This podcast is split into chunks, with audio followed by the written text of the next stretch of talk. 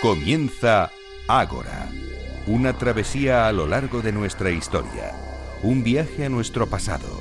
Dirige y presenta David Benito.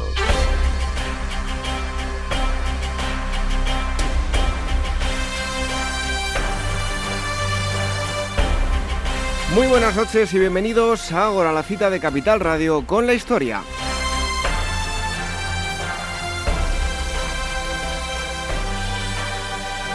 Como cada sábado aquí estamos con todos ustedes para seguir aprendiendo un poquito más de historia en este Ágora radiofónico, en esta plaza radiofónica del siglo XXI y enseñándonos eh, nuevas cosas, pues los sabios que hoy nos acompañan. En primer lugar, les hablaremos de arte, de historia del arte, pero de un aspecto peculiar sobre el que hay bastante polémica. Junto a una vieja conocida de Ágora, Laura Castro, nos iremos hasta la época medieval a la península ibérica para hablarles de mudejarismo. Algunos piensan que podemos hablar de este tipo de arte pero otros consideran que ese término es un término equivocado.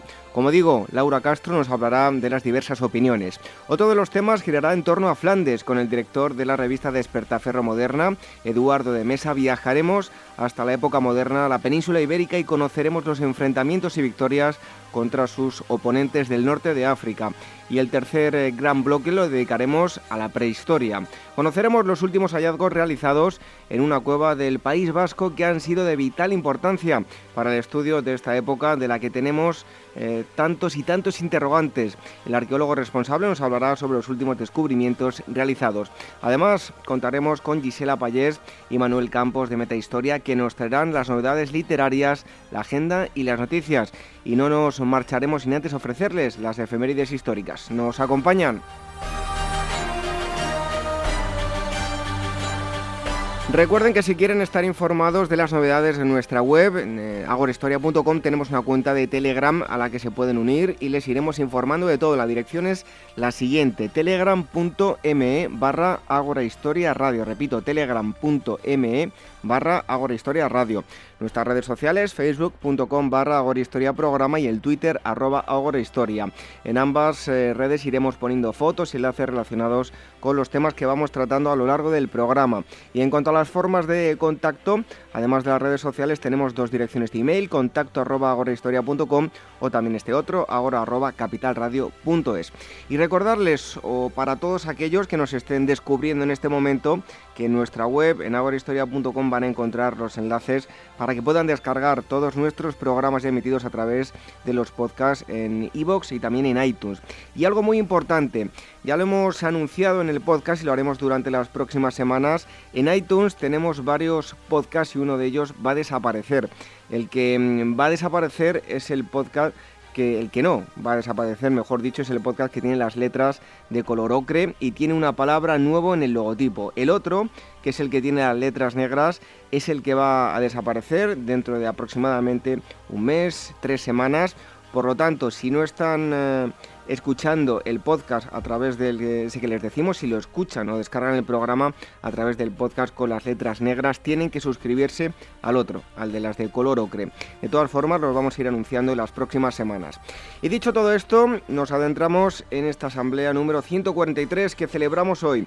El equipo del programa, la producción y redacción Irene Aguilar y Gemma eh, García Ruiz Pérez, en los controles Julio López y la selección musical Daniel Uñez. Reciba los saludos de David Benito. Comenzamos.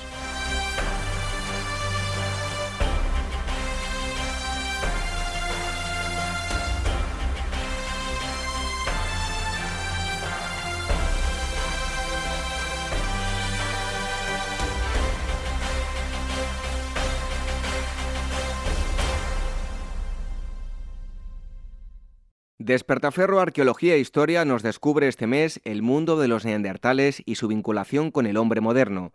Estos cazadores recolectores, capaces de competir con los grandes depredadores del momento, desarrollaron una novedosa industria lítica, unas expresiones simbólicas sin precedentes y la primera domesticación del fuego con el objeto de adaptarse a los contextos geográficos más diversos. A la venta en librerías, kioscos, tiendas especializadas y despertaferro-ediciones.com.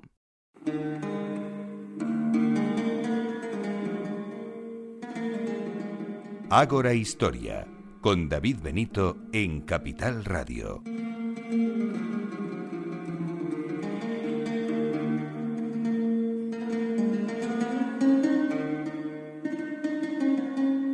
Es bien sabido que en la península ibérica tuvimos eh, una época donde, bueno, y no solo una época, sino siempre hemos sido muy ricos en cultura y durante la Edad Media convivieron eh, cristianos, musulmanes, judíos. Y hoy vamos a hablar de ese pozo eh, musulmán conviviendo con los cristianos que muchos han denominado mudéjar.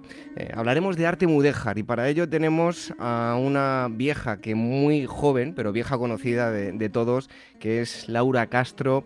Ella es graduada en Historia del Arte por la Universidad de Valencia, máster en Estudios Medievales por la Universidad Complutense de Madrid y su tesis precisamente en la que está trabajando pues está asociada al proyecto eh, Mudejarismo and Revival in Europe de la Universidad de, Zurich. Eh, además es autora del blog Las plumas de Simurg y ha estado aquí hablándonos de, poesía. Eh, Laura, muchísimas gracias por estar nuevamente con nosotros en, en Agora. Hola David, buenas noches. Mm, como siempre es un placer venir a esta casa a participar en Agora Historia y otra vez como siempre gracias a ti por contar conmigo una vez más. Y además que tenía que haber estado, mea culpa, eh, mea culpa, tenía que haber estado mucho antes con nosotros, pero bueno, las cosas que se complican por un lado y por otro en esta vida loca que todos vamos a, mil por hora. Pero bueno, lo importante es que ya está aquí con nosotros, hoy nos va a hablar de mudejarismo y lo primero de todo, Laura, es preguntarte de dónde viene el, el término mudéjar, esa palabra, mudéjar. Bueno, pues eh, aquí hay que diferenciar dos cosas. Una es el, nombre, la palabra mudéjar eh, per se, y luego lo que se conoce en, historia del arte como arte mudéjar. La primera, eh, simplemente el nombre mudéjar, viene del árabe mudayan o mudayan, que quiere decir literalmente al que se le permite quedarse. Y esto se refiere a los grupos de musulmanes que permanecieron en ciudades cristianas después de la conquista de, de estos reyes. ¿no? Entonces, em, este, cabe destacar que ser mudéjar, que ser mudayan no estaba bien visto en las sociedades islámicas de Al-Ándalus porque, bueno, eh, te habías quedado en tierra cristiana. Esto no era, no era algo de lo que estar especialmente orgulloso. Y luego, eh, aparte, digamos que el, término mudéjar se, se, utilizó hasta el siglo XIX para referirse justamente a estos grupos sociales, grupos étnicos. Pero en el siglo XIX, el discurso de ingreso a la Real Academia de Bellas Artes de San Fernando, de eh, José Amador de los Ríos, se llamaba precisamente Arquitectura Mudéjar, Arte Mudéjar, y eh, en 1859, que es la, fecha de, ingreso, Amador de los Ríos establece que este, este término, el término mudéjar, puede aplicarse también a un tipo de arte, según el propiamente hispano y específico de la península ibérica, que es del que vamos a, hablar, pero que probablemente los, eh, los, oyentes conozcan más que de sobra. ¿no? Si digo Mudéjar, todos pensarán en Teruel, en Aragón, en, Toledo. Mm, así que bueno, Vamos, vamos, a hablar un poquito hoy de arte mudéjar, no de los mudéjares. Bueno, el arte siempre está vinculado con el momento histórico en el que se vive, no es posible estudiar una cosa sin la otra. Eh, ¿En qué lapso temporal nos eh, estamos eh, moviendo cuando hablamos de, arte mudéjar? Cuéntanos, ¿qué es lo que se vivía en ese momento en la península ibérica? Pues se suele tomar la, conquista, conquista entre muchas comillas, de Toledo en 1085 como el momento en que los cristianos empiezan a ganar más peso en, la situación peninsular, también eh, la batalla de las Navas de Tolosa en 1212, pero en el arte mudéjar, cuando hablamos de arte propiamente dicho, eh, el periodo en tanto al concepto artístico sería pues la segunda mitad del siglo XIII, el siglo XIV entero y en algunas ocasiones, en algunas manifestaciones, el primer tercio del siglo XV, aunque eh, luego veremos que, el mudéjar, eh, el concepto de mudéjar que se mantiene hoy en día en los, manuales eh, de historia del arte se puede extender hasta incluso siglo XVII. Mm, depende en qué zonas geográficas. Pero bueno, más o menos, eh, propiamente el, el mudéjar es que no sé, no sé si decir puro, porque hay mucha, mucha, mucha controversia eh, alrededor del término, eh, luego hablaremos un poquito de esto, pero eh, sí, serían los siglos XIII y XIV fundamentalmente. Bueno, precisamente sobre esa polémica, yo para bueno, preparar un, pequeño guion y, mandarle a Laura los puntos que aquí vamos a tocar, pues sí que es verdad que en la actualidad pues eh, es un término que ha generado muchísima polémica. ¿Por qué esa discusión, Laura? Fundamentalmente eh, se discute de este término, viene la polémica porque eh, no se sabe si es correcto considerar que es un estilo o no lo es. Uno de los argumentos que se da para, para debatir eh, este, este, este, concepto de estilo, aparte de que la teoría de los estilos está un poquito ya superada por la historia del arte, es la uniformidad. Es decir, el mudéjar no tiene uniformidad en todo el territorio que se desarrolla y además está muy focalizado. Por ejemplo, no hay mudéjar en algunas regiones de Castilla y León. Pero claro, por otro lado, ¿qué, arte, qué estilo artístico es uniforme, entre muchas comillas? ¿no? Porque también hay que tener en cuenta el peso de las tradiciones locales, del regionalismo, de, sí, del, modus operandi que había estado establecido en esos puntos concretos geográficos y que pasó, que, permeó al arte que se que se estaba haciendo en esos siglos. Además, hay que tener en cuenta las influencias externas. Eh, España, la península ibérica en general, es un país que es muy rico en el sentido de que siempre está eh, recibiendo perdón, influencias de todas partes, tanto de lo que estaba ocurriendo en el norte de Europa como lo que venía por el Mediterráneo y el norte de África. Entonces, eh, ¿el mudéjar es un estilo o no? Ahí es donde, donde entra el, el debate en historia del arte que además últimamente se ha, se ha retomado porque durante mucho tiempo estuvo, estuvo parado, no se consideró estilo y ya está. Justamente lo que se le critica también al Mudéjar son las circunstancias políticas e ideológicas que vieron, eh, que vieron su nacimiento, porque el momento concreto, este de 1856, es el siglo XIX, en pleno auge del sentimiento romántico, de lo que después conoceríamos como romanticismo. Es un periodo en el que las naciones europeas están buscando su identidad, su historia propia, y la están buscando en la Edad Media. Entonces, cuando España vuelve la vista atrás, se encuentra con el Andalus. Entonces tiene que, tiene que insertar en un discurso que fundamentalmente había sido de la historia de España nacional católico, tiene que insertar un arte que es completamente ajeno, pero que al mismo tiempo lo, entienden como propio en tanto que está en territorio peninsular. El Mudéjar viene un poco como a salvar todo esto, ¿no? a ser la conjunción de elementos islámicos, pero bajo dominio de los reyes cristianos. Entonces, como que eh, las circunstancias ideológicas que, tuvo el, el Mudéjar, mm, el nacimiento del Mudéjar como estilo, su acuñación como estilo, y muchas comillas hay que poner aquí, no se deben, no se deben obviar, es decir, tiene, que tenerse en cuenta en qué momento y en base a qué, de repente, como aquel que dice, aparece el mudéjar. ¿no? Es, muy complicado el asunto, ha dado para muchísimas tesis, muchísimos artículos, muchísima gente que sabe muchísimo más que yo ha tratado, ha tratado el tema, pero sí, es, es un concepto que está muy discutido. Bueno, ya verán, pueden ver ustedes la riqueza que tenemos en la península ibérica. Yo diría que es de los lugares del mundo donde más culturas se aglutinan en, tan pocos años y una prueba de ello es em, esto que están escuchando, ¿no? Bueno, Laura, ¿qué manifestaciones deberíamos encuadrar mm, dentro de lo que muchos consideran, otros no, ya no sé ni qué pensar, el término mudéjar? Pues el término mudéjar siempre o casi siempre, porque no me quiero pillar los dedos, se refiere a la arquitectura. Arquitectura y sí, todo lo que, todo lo que encuadra los, eh, el saber arquitectónico. Fundamentalmente son iglesias, como las que, por ejemplo, los oyentes pueden ubicar en Toledo, las torres, en el caso de Aragón, y cubrimientos de fachadas. Eso son, los, son las manifestaciones que uno puede encontrar si coge cualquier manual de, eh, de arte mudéjar. Y además las cubiertas, las cubriciones mudéjares de los techos por dentro. Bueno, ¿y cuáles serían esas características eh, arquitectónicas y artísticas del, del, Mudéjar? Porque si nos vamos, por ejemplo, a eh, algún que otro eh, pueblo, no sé, vamos a ver una determinada catedral, pues me viene un ejemplo, ahora nos comentarás tú, ¿no?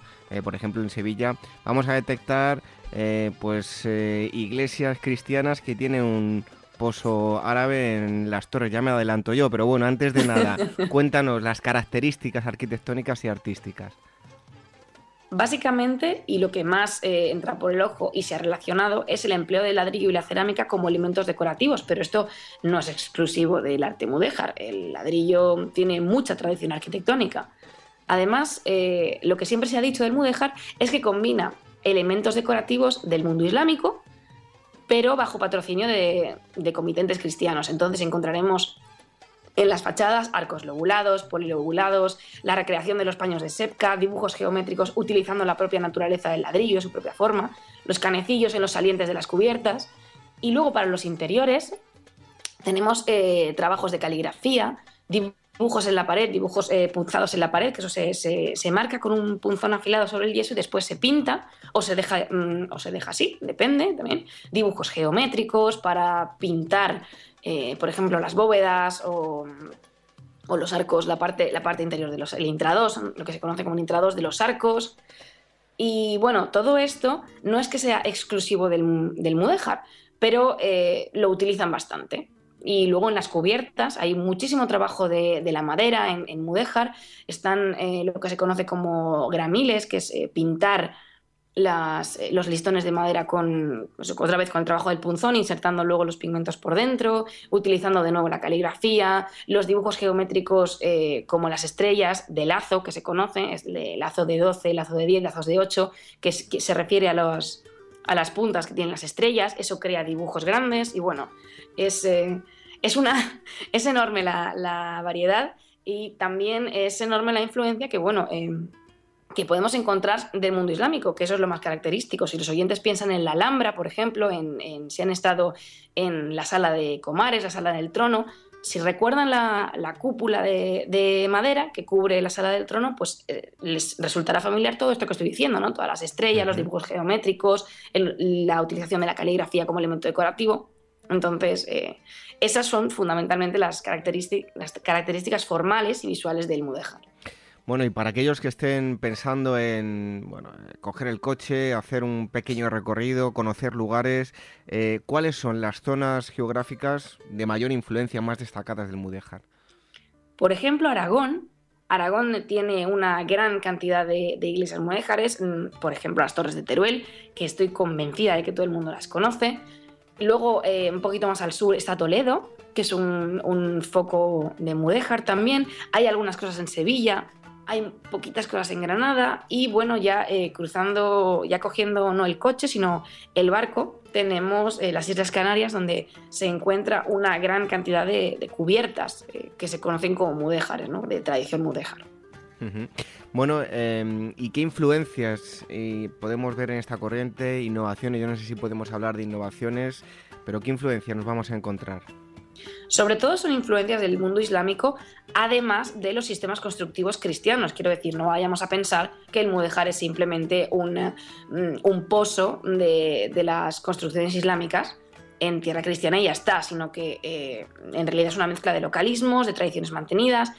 Está todo compuesto de ese intercambio cultural que hablábamos antes. Innovaciones en realidad no tiene muchas, porque no sé si podría hablarse de innovación, en las cubiertas sí que se innova bastante en, cómo se, entrama la madera, en cómo se construyen las, las, cubiertas, en base a una determinada forma que es la que, las que hemos comentado, ¿no? Que no sé si. Creo que no lo he dicho, pero, mm, pero este, esta manera de hacer cubiertas no quiere decir que fuese la única manera de hacer cubiertas, sino que eh, tienen una representación formal específica, que es lo que nosotros conocemos como, como mudéjar o hemos acuñado como mudéjar. Así que bueno, mm, una vez más, porque creo que es algo que estoy repitiendo a lo largo de toda la intervención, es una mezcla de todo. Es una mezcla de lo que, del saber hacer de antes, es una mezcla de las innovaciones que se traen eh, del norte de Europa, es, es, es toda una mezcla. Bueno, Laura, ¿y cuáles, porque esta es otra de las grandes polémicas, ¿no? ¿Cuáles eh, eran los materiales que utilizaban para la construcción? Eh, también he leído eh, varios, varias opiniones sobre unos que, afirman que eran materiales de peor calidad, otros que, bueno, de alguna forma dicen que, eran simplemente otras formas de, de construir. ¿Debemos verlo así o simplemente, como digo, eran métodos diferentes? Yo soy de la opinión de que son métodos diferentes, porque mm, el ladrillo, por ejemplo, el ladrillo y la cerámica eh, son representativos del mudéjar, pero es que se llevan utilizando desde los albores de la construcción y el mejor ejemplo lo tenemos en Mesopotamia, aunque no se, no se tratase del mismo sistema de cocción, pero vamos, que era ladrillo también. Entonces, eh, no creo que se tenga que hablar de materiales más pobres, sino simplemente, como tú comentabas, de un método diferente de utilización. Por ejemplo, el mudéjar aragonés utiliza mucho para tapar las ventanas alabastro.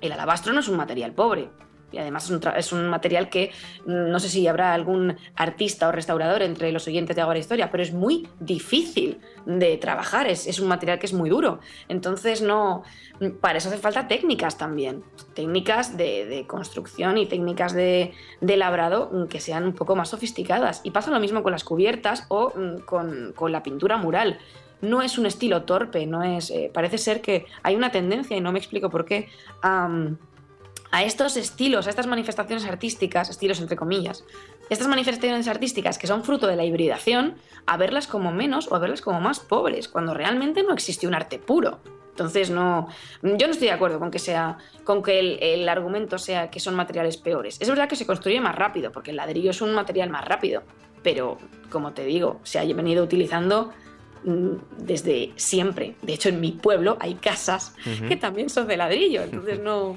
no creo que ese sea un argumento. Pasa lo mismo con la cerámica, ¿no? Es decir, son. Sí, es el uso de materiales y técnicas que se conocen al servicio de otra demanda artística. Bueno, eh, está claro que estamos hablando de arte, pero te quiero hacer una pregunta que está muy relacionado con el arte porque es las personas, toda esa población que ejecutaba em, todo esto que nos estás contando. La población mudéjar, en realidad se trata de una población em, bueno, eh, sometida y minoritaria? Aquí hay que también coger el asunto con muchas, eh, con muchas pinzas. Vamos primero con lo de sometidas. Sometidas económicamente sí, porque tenían que pagar, eh, tenían que pagar un impuesto por el hecho de conservar su religión. Además, si los oyentes conocen un poquito de historia, sabrán que más adelante, en 1501-1502, se, se, decreta la conversión obligatoria, es decir, o te conviertes o te marchas. Entonces, claro, eh, esos mudéjares estaban, eh, estaban allí y vamos ahora a hablar de lo, de lo minoritario, ¿no? Minoritario depende, porque, por ejemplo, en los pueblos, hace poquito estuve en un, en un congreso de mudéjar en, en un pueblecito de Aragón y nos explicaban que en esos pueblos pequeños, claro, cuando llegan los, los cristianos, allí toda la población es musulmana. Entonces, claro, eh, minoritarios no son. Luego en ciudades más grandes sí que se puede hablar de, minorías. Pero depende muchísimo. Yo creo que generalizar en la vida y, menos en la historia eh, no, es, no es efectivo. Entonces hay que tener un poco de cuidado con estas afirmaciones, ¿no? Como también hay que tener cuidado con el tema de los alarifes, que son estos albañiles, estos trabajadores que supuestamente fueron los que eh, idearon o, o crearon, llevaron a cabo estas formas mudéjares porque claro, mm, es uno de los argumentos que utilizó Amador de los Ríos para diferenciar el mudéjar como arte, que estaba hecho por alarifes moros para comitentes cristianos. Eso no podemos estar seguros. Tenemos nombres de maestros de obra eh, musulmanes, y eso es verdad, pero claro, eh, afirmar que todos los trabajadores eran solamente musulmanes, mudéjares, yo creo que es un poco arriesgado, porque no lo sabemos. Bueno, pues ahí queda eh, esa otra de las polémicas, y es que está lleno de polémicas el, mudéjar. Em, Laura, también se habla de arquitectura románica mudéjar y gótico mudéjar. ¿Qué nos podrías decir en este sentido? Desde un punto de vista ya más personal, yo creo que es rizar el rizo, porque... Mm, la verdad es que cuando lo vi en el guion que me mandaste, eh, me quedé un poco con cara de ¿esto qué es? Porque no, la verdad es que no lo había oído nunca. Pero yo imagino que se refiere pues otra vez a, hibridaciones, ¿no? porque como he dicho, el arte no es puro. Entonces, como el ser humano también por una, forma de facilitarse el estudio tiende a encasillar las cosas y etiquetarlas, pues encontraría alguien un elemento que no sabía ubicar muy bien en una iglesia, por ejemplo, románica. A mí lo de románico y mudéjar me, me hace como cortocircuito porque es que no se toca ni en el tiempo. Entonces, aquí tiene mucha culpa también los neos, ¿no? Hay que tener en, cuenta que en el siglo XIX se, pone de manifiesto la arquitectura del revival y allí se mezcla todo, la arquitectura historicista. Entonces, claro, mm, no me extraña, no me extrañaría nada que en Madrid o Barcelona o en alguna ciudad de Andalucía encontrásemos edificios de carácter románico, entre comillas, con elementos musulmanes, y pasa lo mismo con el gótico. Lo del gótico mudéjar, eh, pues se me viene a la cabeza, igual es un poco ridículo y mis profesores me, quieren correr a capones después de lo que voy a decir, pero mm, de gótico mudéjar me viene a la mente las huelgas de Burgos, donde se encuentran elementos eh, de, tradición, podríamos decir almohade, y si tiramos más de la iconografía sasánida, es decir, persa. Que ya sabes, David, que yo tengo que meter a los persas en algún sitio. Exacto. siempre los tengo que sacar. Entonces, eh, estas, mm, desde, ya digo que es un punto de vista personal, estas denominaciones ya de gótico mudéjar, románico mudéjar, desde mi punto de vista, tienen poco sentido. Bueno, y ya por último, en la parte más práctica de, la entrevista y lo que seguro que les va a animar eh, finalmente a, muchos oyentes a lanzarse a conocer eh, zonas nuevas donde van a encontrar em, arte mudéjar. Eh, lugares que pueden visitar y que no se deben perder cualquier aficionado o cualquier persona que acaba de descubrir el, arte mudéjar y quiera empezar a, conocerlo más en profundidad, ¿qué tiene que visitar? Pues puede empezar por Teruel, que tiene esas preciosas torres. También en el bueno, en Aragón hay mucha tradición de, lo que se conoce como el mudéjar eh, aragonés. En el pueblo este en el que yo estuve, de, que el Congreso, es un pueblo muy pequeñito, se llama Tobed. Y Tobed tiene una iglesia que es eh, fundada por la Orden de los Caballeros del Santo Sepulcro, si no estoy equivocada, y es una iglesia espectacular y además tiene el nombre de dos maestros moros que trabajaron en ella, ¿no? Uno de ellos es Mahoma Calahorri, que no sé si a alguno le, suena, y otro es eh, Mahoma Rami, si no estoy equivocada, que me perdonen los señores de Tobez si estoy diciendo alguna barbaridad, eh, pero es un pueblo muy pequeñito que la gente pues pasa un poco por alto, ¿no? Y alrededor de toda esa zona, la zona de Calatayud, hay un montón de, iglesias de tipología mudéjar, podríamos decir, de formas que se consideran mudéjares. Luego más al sur, otra vez está Toledo. Toledo son archiconocidas estas iglesias mudéjares o estas, estas manifestaciones de, arte mudéjar. Por ejemplo, Santiago de, del Arrabal, por poner uno de los muchos ejemplos que tiene. En Granada y en Málaga hay eh, algunas cositas, sobre todo en trabajos en madera, como puertas de sagrarios con estos dibujos geométricos, que además mezclan las caligrafías, las epigrafías latinas y árabes como elemento decorativo. Otra vez vemos esa hibridación. Y ya cruzando de nuevo el charco, nos vamos a las Canarias, donde se habla de cubiertas mudéjares, y luego ya eh, tenemos el mudéjar llamado hispanoamericano, porque sobre todo es carpintería y ya en el, en el otro lado del charco, ¿no? Entonces, eh, hay ejemplos, hay muchos ejemplos de esta arquitectura llamada de formas mudéjares. Bueno, se dan cuenta ustedes que la península ibérica, como ya decía yo al principio, tenemos eh, realmente es una máquina del tiempo. Podemos viajar a muchísimas, muchísimas épocas y hoy hemos viajado a mm, esta época tan peculiar donde eh, surge este, ya no sé, no sé yo qué decir, si término o no, muchos están de acuerdo, otros no, de con llamarlo eh, Mudéjar. Hoy está ha estado con nosotros Laura Castro para intentar arrojar un poquito más de luz y que ustedes comprendan eh, a qué nos referimos con eh, arte mudéjar. Laura, muchísimas gracias por estar con nosotros, remitir a los oyentes a que te lean en las plumas de Simurg, ese blog que, subes con artículos tan, tan interesantes y te esperamos pronto aquí en, en Ágora. Muchas gracias a vosotros otra vez. Yo espero que haya quedado un poquito claro lo que quería decir, porque con estos temas hay que ser muy diplomático y la diplomacia es una ciencia difícil. Entonces, eh, ya te digo, yo creo que, hemos dado una, una, buena visión general, no lo sé, solo juzgarán los, los oyentes. Gracias a vosotros por, por contar conmigo para hablar de estos temas, que sé muy poquitas cosas. Tenéis una fe en mí impresionante. Sabe mucho, sabe mucho, Laura, aunque diga, aunque es humilde, pero sabe mucho. No, no, no es verdad. de hecho, estoy, estoy pensando en los posibles profesores que yo he tenido que pueden escuchar esto y me pueden decir un par de cosas al respecto. Que digan lo que quieran, Laura. Tú estás en Ágora y punto.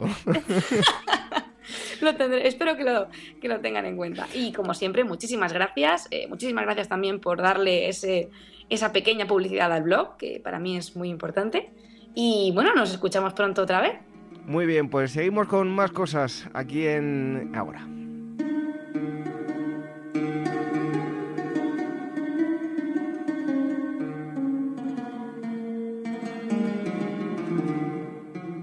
Revive la historia con Ágora, en Capital Radio con David Benito.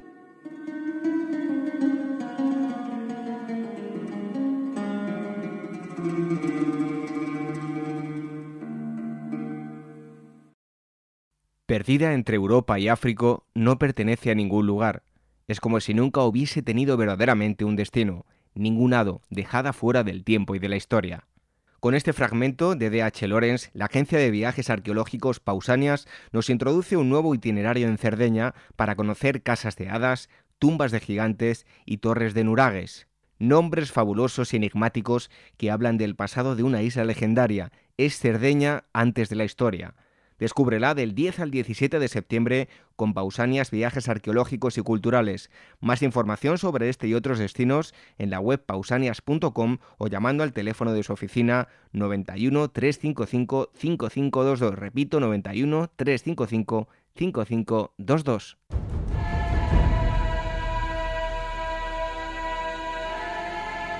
Revive la historia con Ágora, en Capital Radio con David Benito.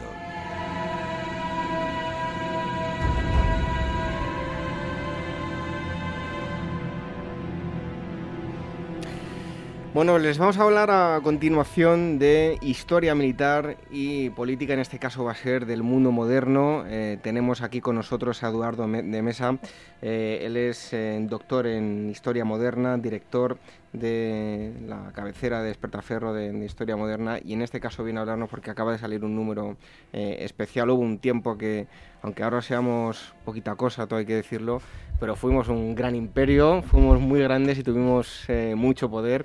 Eduardo, muchísimas gracias por estar con nosotros, que hacía muchísimo tiempo que, no estabas por Ágora. Pues sí. Has estado en Estados Unidos, has vuelto, ¿qué tal por allí? ¿Bien? Pues muy bien, nada, estuve allí un año dando clase en una universidad y ya es hora de volver a casa. Bueno, pues hoy lo que nos ocupa es, eh, como digo, esta época que éramos eh, pues tan... nos expandimos y teníamos tanto poder. Eh, les vamos a hablar de los tercios. Ha salido un número, en este caso es el tercero, eh, que habla de, los tercios en Despertaferro, norte de África, siglos, eh, siglos XVI y XVII. Eh, y en primer lugar, Eduardo, bueno, los españoles en el norte de África durante los siglos del, del XV al XVII ha sido algo, un tema bastante olvidado por los historiadores. Recientemente ha suscitado interés. ¿Por qué? Pues un poco puede ser eh, el reflejo de, los problemas que ahora está sufriendo Europa con el tema del Islam, religión, eh, política, comercio, petróleo. Y en aquella época, pues un poco fue más o menos lo mismo. Eh, la presencia de, la monarquía hispánica en el norte de, África, pues es un poco la herencia de la reconquista. De una vez que se acaba con el reino de Granada, pues los reyes católicos ven la posibilidad que se, no solo la posibilidad, sino la obligación de ir más allá, según sus ideas religiosas eh, cruzar el, estrecho. Y por otro lado, pues también era un poco geoestrategia y ya desde mitad del siglo pues, XIII, eh, por ejemplo, Fernando III el Santo ya empieza a pensar un poco en que hay que controlar más allá del estrecho para eh, intentar taponar esas invasiones que de vez en cuando pues, venían a la península ibérica, ya fueran almohades, almorávidas o, o benimerímenes. Bueno, no sé si lo he dicho, lo repito por si acaso, que es el número especial eh, número 9 de, Despertaferro. Así que, bueno, pues hacemos esa puntualización. Sí, es el, tercero que dedicamos a, los tercios. El, primero fue sobre el siglo XVI, una visión pues, de qué eran los tercios en el siglo XVI, eh, cómo se crearon, cómo se regulaban, eh, qué unidades las, o dentro de, de los tercios, cómo combatían. Y luego el 17 pues, fue la sucesión y ahora el tercero sería la sucesión natural pues ya fijarnos más en un, en un frente tan eh, tan dramático y a la vez tan heroico que fue para los tercios, sufrieron terribles derrotas y, obtuvieron también grandiosas victorias. Bueno, Eduardo, ¿qué importancia eh, va a tener eh, esta presencia norteafricana para, para el imperio? Pues eh, mucha e incluso hoy en día sigue teniendo importancia. Hay que darse cuenta que hay puntos, eh, pues, eh, desde la primera plaza que se conquista en el norte de África, Melilla, aún hoy sigue siendo una plaza española, el Peñón de Vélez de la Gomera, el Peñón de, Alucemas, van a ser puntos que se conquistan por su, otra vez, por su importancia geoestratégica y van a ser muy importantes sobre todo para saber qué es lo que se cocía al otro lado del estrecho, qué tramaban los, los enemigos de la monarquía y sobre todo pues para parar el, primer golpe. Bueno, eh, vemos en los enfrentamientos entre hispanos y turcos eh, durante esta eh, gran parte del, del siglo XVI además de producirse en, la zona de marítima, en las islas, ¿en qué otros sitios van a tener lugar? Pues bueno, los turcos, por así decirlo, la monarquía hispánica va a ser el gran imperio eh, occidental del Mediterráneo y el gran imperio oriental van a ser los turcos, los turcos otomanos, la, sublime puerta, como se, denominaban. Y bueno, va a ser una, lucha feroz eh, por el norte de África, por el control. Al final, pues eh, los turcos ganaron más ciudades importantes que la, que la monarquía. Y no solo va a ser eso, sino también va a ser una guerra, por así decirlo, de baja intensidad, de corso, eh, tanto corsarios berberiscos atacarán las, las costas de, España, de ahí lo de moros en la costa, de ahí las torres que podemos ver en muchas de las zonas, pues, por ejemplo, de Valencia, de Alicante, de Murcia. Todavía podemos observar pequeñas torres, atalayas, desde donde se vigilaba la llegada de, esos corsarios y al mismo tiempo pues, va a haber también corsarios españoles que van a atacar eh, el otro lado del Mediterráneo y van a intentar pues, tomar prisioneros, hacer esclavos, tomar botín. Fue una guerra bastante cruenta. Bueno, hay algo que, tocáis también en, este número especial em, y hablando de estos enfrentamientos, pues eh, hay que nombrarlos, son las regencias berberiscas, qué eran y, qué políticas iban a practicar.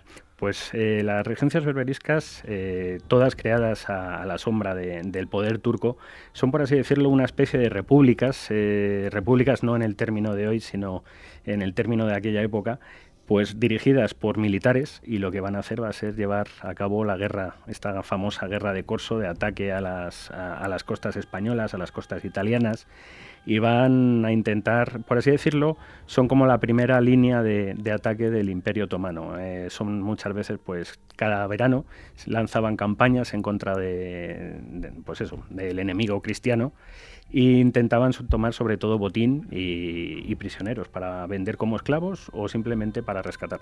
Durante mm, la época medieval los reyes católicos eh, van a reunificar los territorios que los cristianos, los cristianos fueron conquistando a, los árabes. Em, en este momento de la Edad Moderna, en que los eh, españoles llegaban al norte de África como potencia invasora, em, ¿a quiénes iban a enfrentar? Pues bueno, eh, en esa invasión, eh, por ejemplo, propiciada por, eh, por la propia Isabel la Católica, en su testamento dice que, Castilla tiene que expandirse por el, por el norte de, África y probablemente hubieran conquistado más parte de, África si no se hubiera encontrado el, Nuevo Mundo. Pues se encontraron, bueno, primero con una, al principio del siglo XVI, con una serie de pequeños reinos musulmanes, normalmente lo que hoy llamaríamos bereberes o árabes, y luego ya en, eh, a mitad del, bueno, a partir de 1517 hasta 1550 se van a ir conformando esas regencias berberiscas y al final pues eh, España contra lo que lucha son por un lado esos reinos eh, musulmanes que al final va a quedar convertido solo en el reino en los serifes, lo que hoy sería Marruecos luego las regencias berberiscas y por último eh, Turquía, pero bueno, Turquía siempre desde, desde lejos. Otro de los aspectos es la lucha por el control del Mediterráneo de los españoles contra el Imperio Otomano y las regencias berberiscas. Eh, va a ser un punto importante la conquista del Peñón de Vélez de, La Gomera en el año 1564. Es un proceso complejo. Eh, ¿Cómo se desarrolla?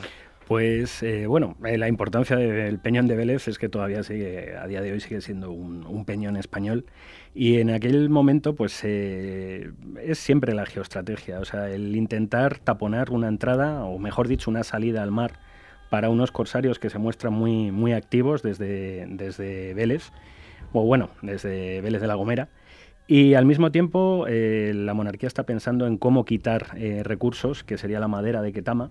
Entonces, por ahí justo salía la madera, se hacían barcos, que eran los barcos que atacaban a la monarquía. Si cortas la madera, cortas el suministro, pues estás cortando en parte que esa gente pueda construir barcos y, atacarte.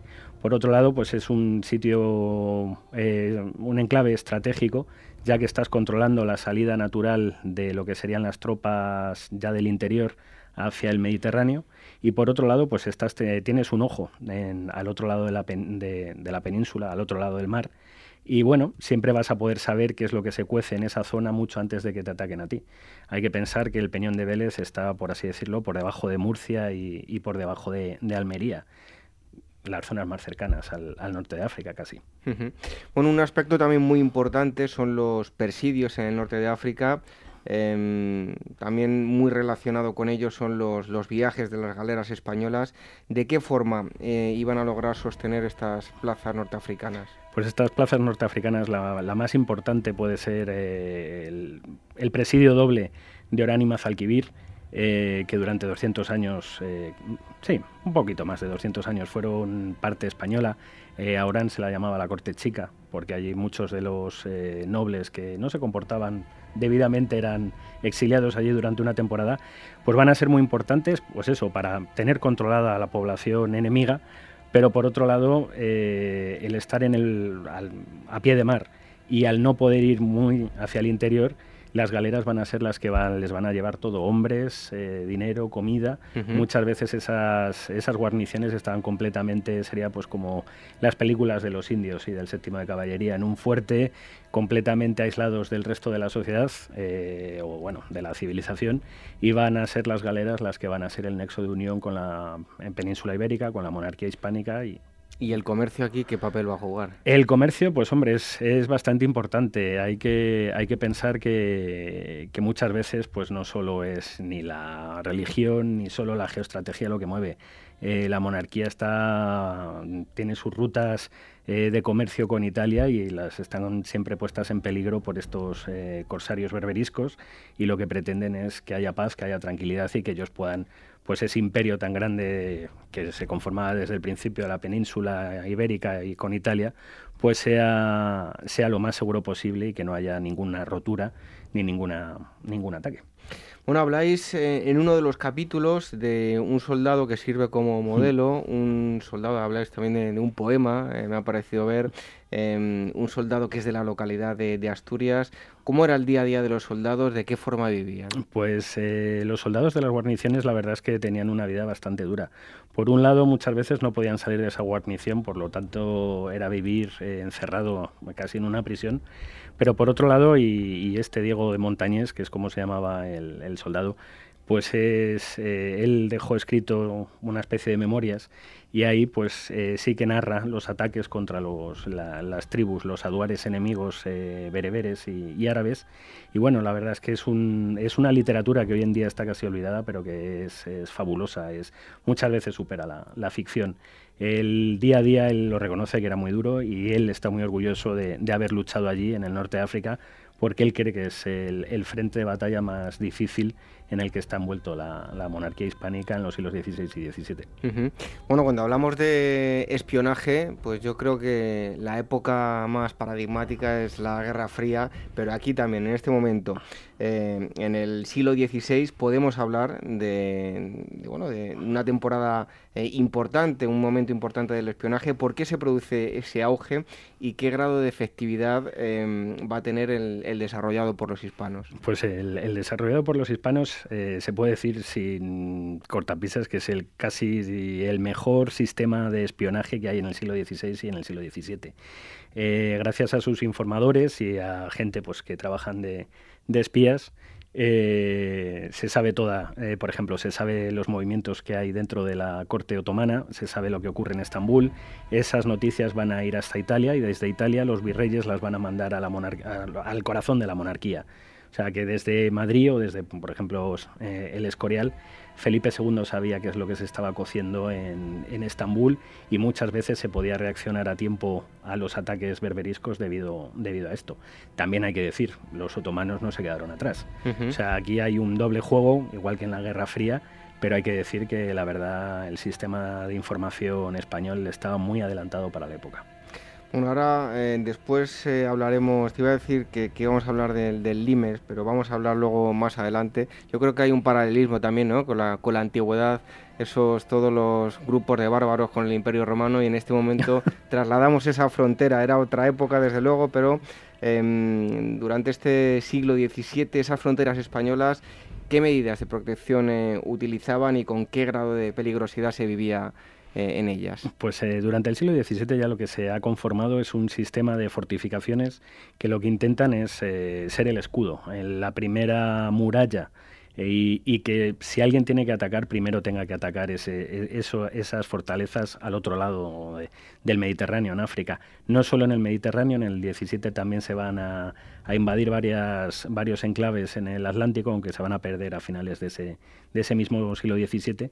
Pero la monarquía hispánica, su objetivo es intentar eh, pues que no haya ataques, por ejemplo, al comercio al comercio con América, ya que empieza a haber demasiados corsarios que se dan cuenta que el Mediterráneo empieza a agotarse y que tal vez el nuevo oro o por así decirlo, el nuevo botín puede provenir de la misma América. Eh, España ante eso tiene que reaccionar, conquista una serie de plazas, aunque al final pues las va a acabar perdiendo por determinadas circunstancias, sobre todo pues porque hay un, eh, un sultán marroquí pues que consigue por fin aunar lo que sería hoy el, actual el actual Marruecos.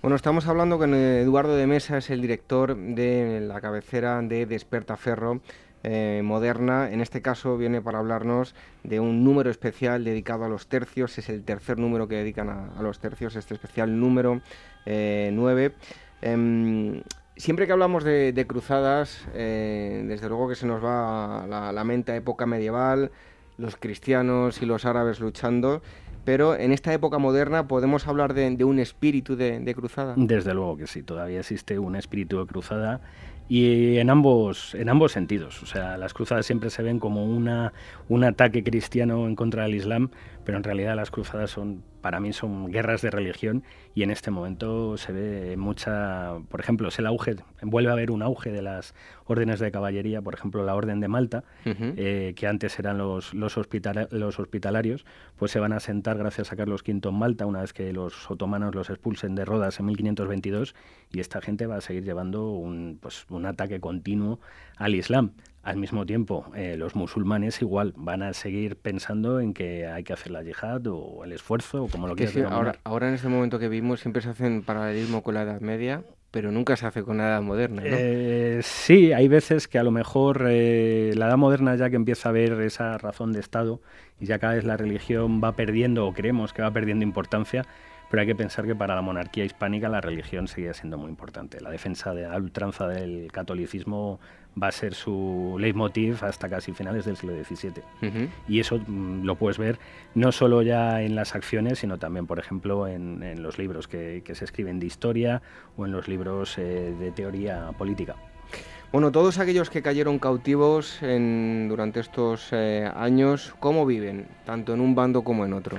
Pues la verdad es que las... Eh, un musulmán cayendo en manos eh, cristianas no le iba a pasar bien porque iba a ser mandado, normalmente se les mandaba, como dicho, no es forma peyorativa, es que la forma en la que se les denominaba, eran la chusma, eran aquellas personas que iban a las galeras a remar, las galeras se propulsaban con, gente que llevaba los, movía los remos, iban a ser denominados la chusma y también como esclavos. Al otro lado, o, el otro lado, mejor dicho, la vida también va a ser muy dura. Tenemos, por ejemplo, el, ahora mismo, que es el centenario de, Cervantes. Cervantes fue un cautivo en, en Argel durante cinco años y su vida fue, la verdad, en aquel momento fue muy, muy, muy difícil.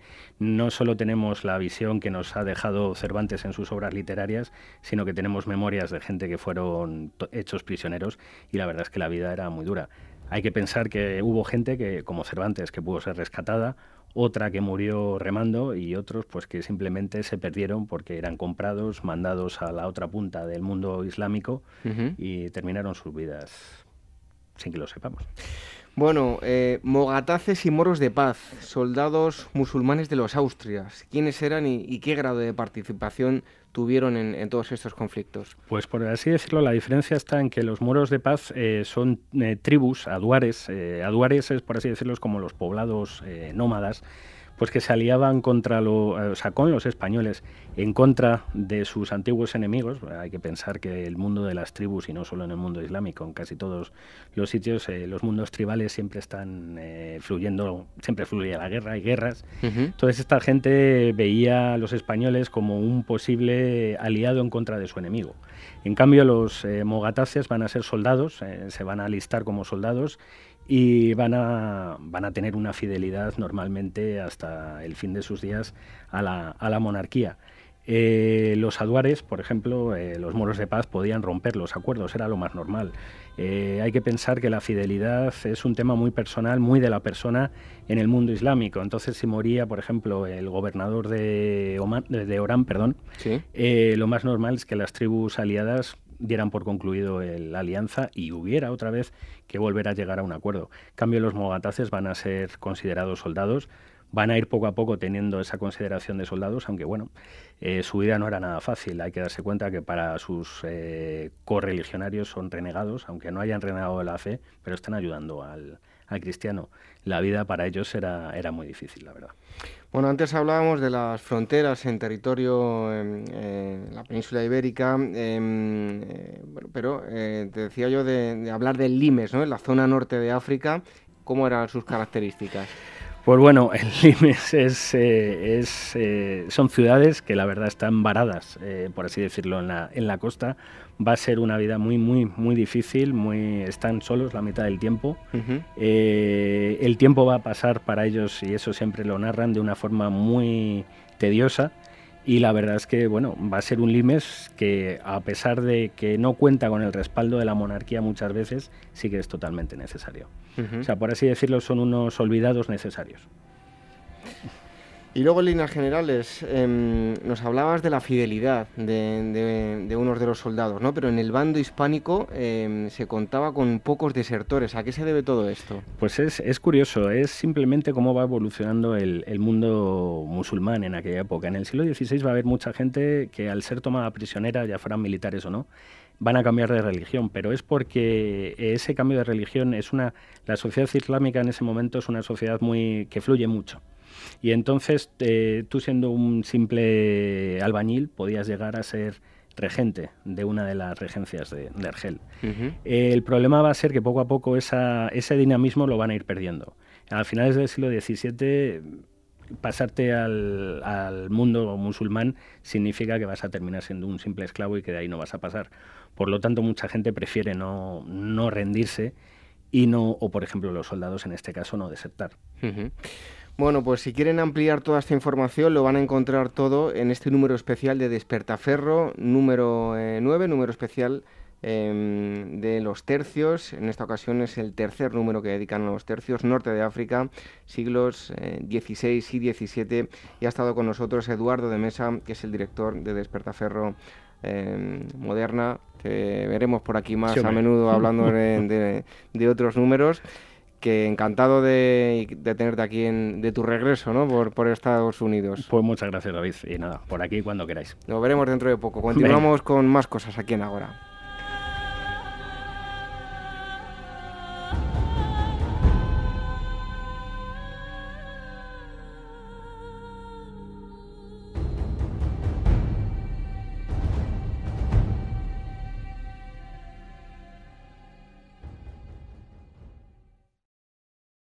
Clio, revista de historia número 176. Dosier especial. España en la Segunda Guerra Mundial. Madrid, nido de espías. La División Azul en primera persona. La 9, la compañía que consiguió la rendición nazi en París. El mito de la habilidad diplomática de Franco. Baltasar de Zúñiga. Tras los pasos de Julio César en Hispania. La Sexta Cruzada y la ira del Papa. Todo esto y mucho más en Clio Revista de Historia número 176 ya en tu kiosco.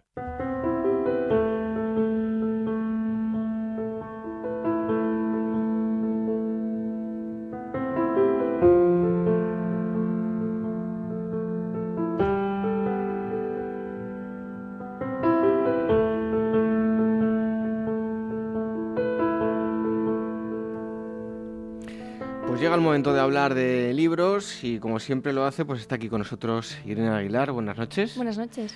Hoy nos traes eh, una novela, ¿no? Sí, una novela basada en un personaje eh, real, pero bueno, que la autora mm, ha, leído ensayos escritos por este, por este personaje y una, y una relación epistolar que mantuvo con otro personaje muy conocido. Entonces, eh, es ficción, pero bueno, está, está basada en algo, en algo realista. Pues cuéntanos de qué se trata. Pues el libro se llama La muerte de Montaigne el autor es Jorge Edwards y la editorial es Tusquets Editores. Pues si queréis eh, todos ver la fotografía de Irene con el libro, lo podéis encontrar en nuestras redes sociales, el Twitter arroba agorahistoria y facebook.com barra agorahistoria programa. Háblanos primero, Irene, del, escritor. Mira, el escritor tiene un recorrido muy, muy interesante. Nace en, en Chile en 1931, estudia Derecho y Filosofía en la Universidad de Chile y en la de Princeton, y luego inicia su carrera diplomática en 1957 y bueno, viaja por, diferentes países y entre ellos París y La Habana. Y en La Habana le, expulsan por el régimen de Castro. Y al final acaba siendo embajador de Chile en Francia, gana el Premio Nacional de Literatura en 1994, el Premio Planeta Casa de América en 2008 y el Premio Cervantes en 1999. Es una persona muy interesante y muy cercano a la filosofía, de ahí que escoja en esta novela a un filósofo como fue Montaigne. Bueno, pues háblanos del personaje. Pues eh, Michel de Montaigne era pues como lo describe un poco el autor, un, adelantado a su tiempo. Digamos que em, tenía un pensamiento en el siglo XVI en Francia que ya se podía asemejar al que luego viene con Diderot y Rousseau y toda la, época de la Ilustración. Entonces, el, gran problema de, Michel de Montaigne en ese momento es que hay una gran confrontación entre católicos y hugonotes. Eh, y el pobre, pues como no se em, no expresa su, su opinión o no, pues cobra por todos los lados, ¿no? Entonces es eh, atacado en varias emboscadas, tanto por los católicos como los hugonotes, ¿no? Es que se dedicaban a, hacer emboscadas entre unos y otros, incluso acaba en la Bastilla, Montaigne. Y entonces eh, a mí lo que me gusta de este personaje es cómo lo describe mm, Jorge Edwards. No sé si, si Montaigne pues, fue así o no, porque hay, hay bastante ficción en el libro, pero lo describe como el hombre más libre de todos los tiempos. ¿no? él, él, tenía una, una independencia que no tenían por aquel, por aquel entonces una independencia de pensamiento, ¿no? Publicaba ensayos extremadamente revolucionarios para, la época y tenía una forma de, pensamiento completamente, completamente libre. Y luego, em, no solo él fue interesante, sino que resulta que personajes que estuvieron alrededor suyo resultaron ser personas muy interesantes. Por ejemplo, el rey Enrique IV, que fue discípulo suyo, fue el que promulga luego el Edicto de Nantes y establece la libertad religiosa en Francia. O sea que alguna influencia tuvo que tener Montaigne en eso. Y luego también fue, em, bueno, tuvo, tuvo una, una, historia romántica con Marie de Gournay, que se la considera una de las primeras feministas y eh, la, iniciadora un poco de obras que siguieron después, pues Simone de Beauvoir, por ejemplo. Y entonces eh, Montaigne, de 55 años, em, se encuentra con esta, esta Marie, que tiene 23 por aquel entonces, y mantiene una relación epistolar que es, es, preciosa. No, en este libro la, no vemos casi esa relación. Por eso eh, invito a los lectores a que lean esta novela, pero también busquen esa relación epistolar porque es increíble, ¿no? La manera de pensar tanto de él como de ella, para ser, ella para ser tan joven y, mujer en esa época, y él siendo ya un hombre que en esa época ya es mayor, ya es el final de, su vida, ¿no? De hecho, el libro se llama La, muerte de Montaigne. Por cierto, Irene, la, portada es muy significativa, bueno, muy graciosa, no es ninguna maravilla de Photoshop, todo hay que decirlo, pero está graciosa, ¿no? Sí, Porque vemos eh, una, una, torre y dos personajes en dos ventanas. Exactamente, que es, es un poco el, mensaje de, del autor, ¿no? Es el, la relación entre, entre él y, el, y el, personaje de, de, Montaigne. Y luego, pues bueno, es una historia eh, conjetural, ¿eh? no, no, no es una historia completamente fiel a la realidad, pero sí es verdad que que bueno, que aunque haya suposiciones y cosas imaginarias, sí que hay un estudio detrás del personaje y de, y de esa relación epistolar. Bueno, eh, y en cuanto a las eh, opiniones del autor, la línea argumental de, la obra. Sí, pues eso, vamos recorriendo un poco la, relación que tuvo con, con esta Maggie y los pensamientos de, de, Montaigne, por ejemplo, respecto al matrimonio. Él, él, era un hombre casado, pero tenía muy claro y expresaba que el matrimonio y luego em, el amor y las relaciones eh, carnales y demás iban por otro lado. Y de hecho siguió casado, ¿eh? mantuvo esta relación pasional con Maggie, pero él siguió, siguió casado. Entonces, pues tiene varias, varias líneas de pensamiento que en el siglo XVI francés pues, pues podían resultar chocantes, ¿no? Muy modernas, ¿no? Muy, muy modernas, sí. Y ella también, ella también es fascinante la manera de pensar en los derechos de, la mujer en, en siglo, el siglo XVI, insisto, ¿no? que hasta el XVIII no, no empezaron a moverse un poco esas cosas. Bueno, pues eh, recuérdanos el título, el autor y la editorial. El título es La muerte de Montaigne, el eh, autor es Jorge Edwards y la editorial es Tusquets Editores. Pues ya pueden ver todos ustedes la fotografía de la portada Irene con el libro en nuestras redes sociales en facebook.com barra agorahistoria programa o el Twitter que, el Twitter que es arroba agorahistoria. Irene, te esperamos luego dentro de unos minutos con las efemérides. Hasta ahora.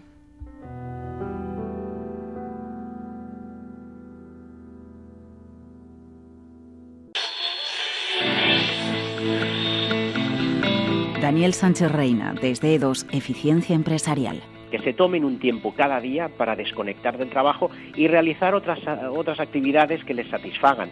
La neurociencia nos enseña que para estar activado es necesario desconectar cada día. Inés Muñoz Vidal, CEO de Tu Carrito Musical.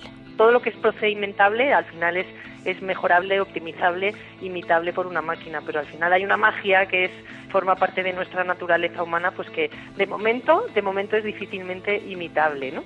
Ricard Garriga, cofundador de Menorca Millennials. Todas las grandes compañías e incluso las pequeñas tienen que tener estos espacios para parar, pensar y sobre todo mirar la competencia, que es lo que está haciendo. Capital Radio, te escuchamos.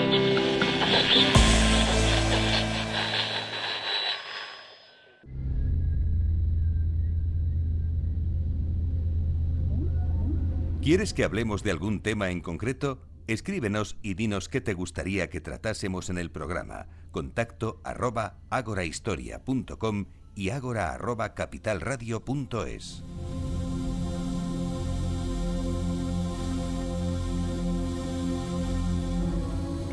Nos vamos a ir ahora hasta el norte de España, concretamente al País Vasco, porque mm, eh, esta semana pasada saltaba los medios de comunicación generalistas. Ha habido un importante descubrimiento de unos grabados en eh, una cueva, en Cueva Achurra.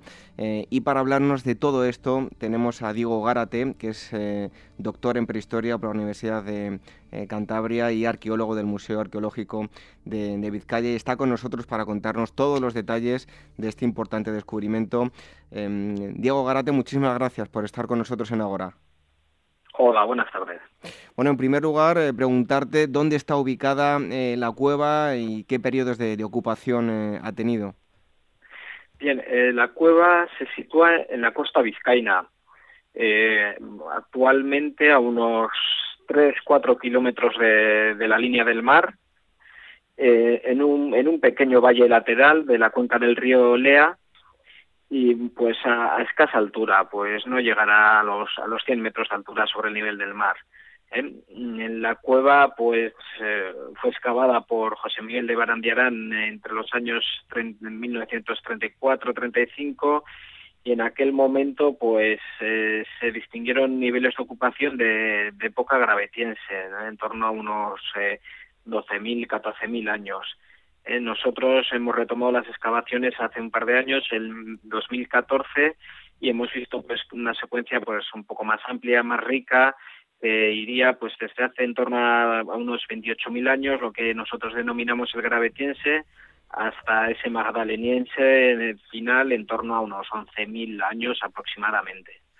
Diego, ¿cómo era el clima aproximadamente, bueno, en, ese periodo concretamente del Mataneliese, que es el que nos vamos a, centrar, cómo era el clima que rodeaba a, la cueva, en el exterior, mejor dicho?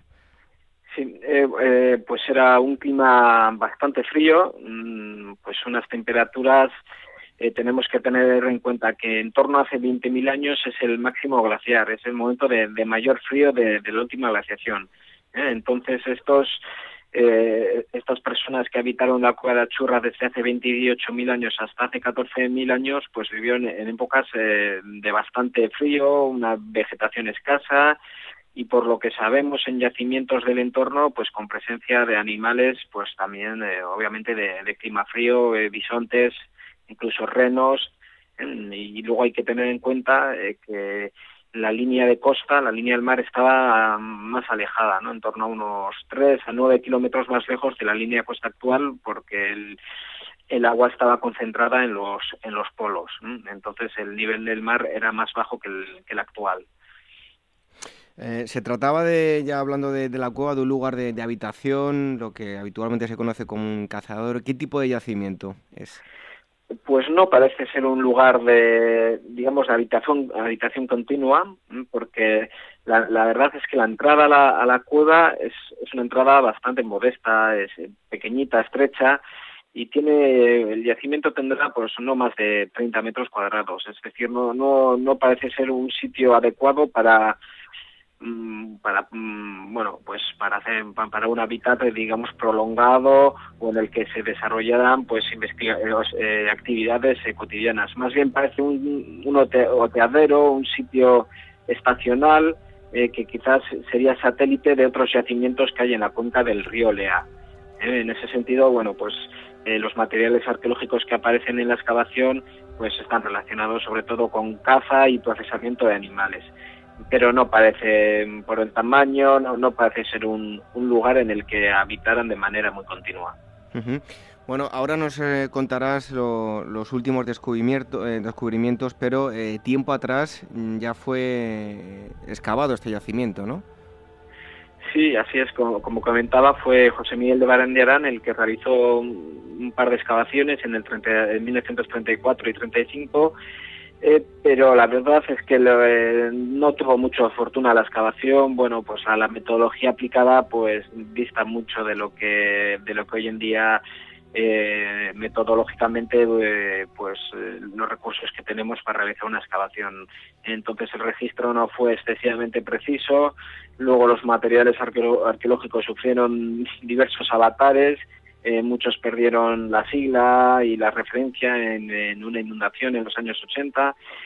Eh, entonces, pues era una cueva pues que había quedado un poco en el olvido. Eh, fue precisamente mm, por esa razón por la que volvimos a la cavidad. De todas maneras, es una cueva conocida bueno, desde finales del siglo XIX. Mm, la, gente de los, de, de los pueblos cercanos, a escasos kilómetros está Lekeitio, que es una ciudad eh, costera de, veraneo, en el que pues se reunía mucha gente, y era una cueva muy muy visitada eh, por todo el mundo desde finales del 19 pues hasta que la hemos hasta que la hemos cerrado este este invierno, ¿no? Eh, y eso queda reflejado en las paredes. Hay grafitis desde 1882 en adelante, grafitis que ya casi muchos de ellos se pueden considerar como como históricos. Entonces, bueno, pues era una cueva que había quedado por parte de los arqueólogos, pues podemos decir que un poco marginada de alguna manera. Sobre todo era conocida por los grupos de espeleología y precisamente en qué circunstancia son descubiertos estos nuevos grabados, porque vosotros principalmente eh, habéis ido allí para certificar que no había arte en el interior, ¿no? Sí, eh, precisamente eh, conociendo toda, toda, todo ese pasado que tenía la cueva, eh, pues bueno, eh, nosotros eh, nos planteamos un proyecto a tres años de, sondear, de, rescabar la, zona donde había estado excavando Barandiarán, pues para tener una idea mucho más precisa de, la ocupación de la cueva y poder valorar realmente su potencial. Y dentro de ese marco, de ese proyecto, pues nos planteamos también, casi por una cuestión de rigor científico, el prospectar la cavidad precisamente, como, como bien decías, para, para descartar que no hubiera arte paleolítico más, que para encontrarlo, ¿no? Porque realmente no, no teníamos muchas esperanzas viendo que, que por ahí había pasado muchísima gente y en ningún momento nadie había dado noticia en ese sentido. Bueno, eh, cuéntanos en qué consisten esos nuevos paneles encontrados, de qué representaciones se trata y cuántas hay. Bien, eh, pues digamos que la clave de, que todo este arte haya permanecido oculto 14.000 años y ni siquiera ni siquiera haya sido localizado pues por todas estas visitas que se han realizado durante el siglo XX es eh, porque las, los paneles decorados se encuentran en lugares de difícil acceso. ¿eh? tenemos que adentrarnos en la cavidad, hay que superar la, la zona del yacimiento, arrastrarse durante varios metros eh, para después salir a unas galerías más amplias, pero con desniveles. Bueno, eh, eh, es un medio subterráneo que para nosotros pues nos resulta bastante ajeno. para las sociedades paleolíticas, bueno, se, movían con mucha mayor destreza que nosotros, pero en todo caso a la gente hoy en día, pues las cuevas todavía les parece un lugar un poco ajeno a ellos. Entonces, después de superar pues varias todas estas dificultades, a unos 300 metros de, la entrada de desarrollo, llegamos a una zona en la que la cueva eh, presenta una morfología pues un poco compleja, con muchas muchas repisas, eh, muchas plataformas que han quedado colgadas a, a, cierta altura, entre 3 y 5 metros principalmente, y es allí donde encontramos los, los grabados fundamentalmente. ¿eh? En el claro, si realizas el recorrido normal, eh, por el, digamos por el camino, por el, por el piso, por el suelo lógico, eh, no, no, ves nada.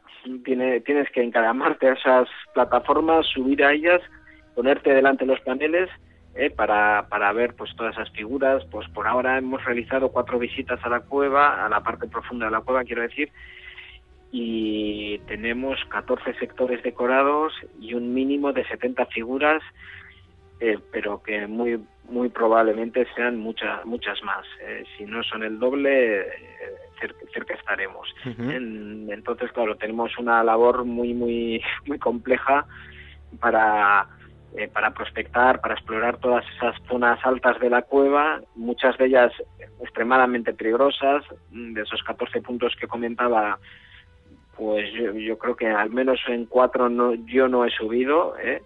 eh porque hay, que mencionar también que este trabajo lo hacemos en colaboración con, con el grupo espeleológico ADES de Guernica, eh, que son los que nos asesoran y, y, los que velan por nuestra seguridad en el interior de, la cavidad, porque algunas de esas repisas eh, apenas tienen 30 centímetros, además son repisas, plataformas inclinadas, húmedas, en las que pues un pequeño resbalón pues supone un, buen un buen golpe no y la posibilidad de romperte un tobillo una rodilla o, eh, vamos en unas situaciones en que que bueno son bastante bastante arriesgadas no entonces pues hay que hay que abordar el estudio pues con la logística y eh, necesaria y eso hay que hay que meditarlo previamente eh, comentas, bueno, en las notas de prensa se, se puede leer, la información de diferentes medios, que se trata de un santuario de, champions. Además, eh, destaca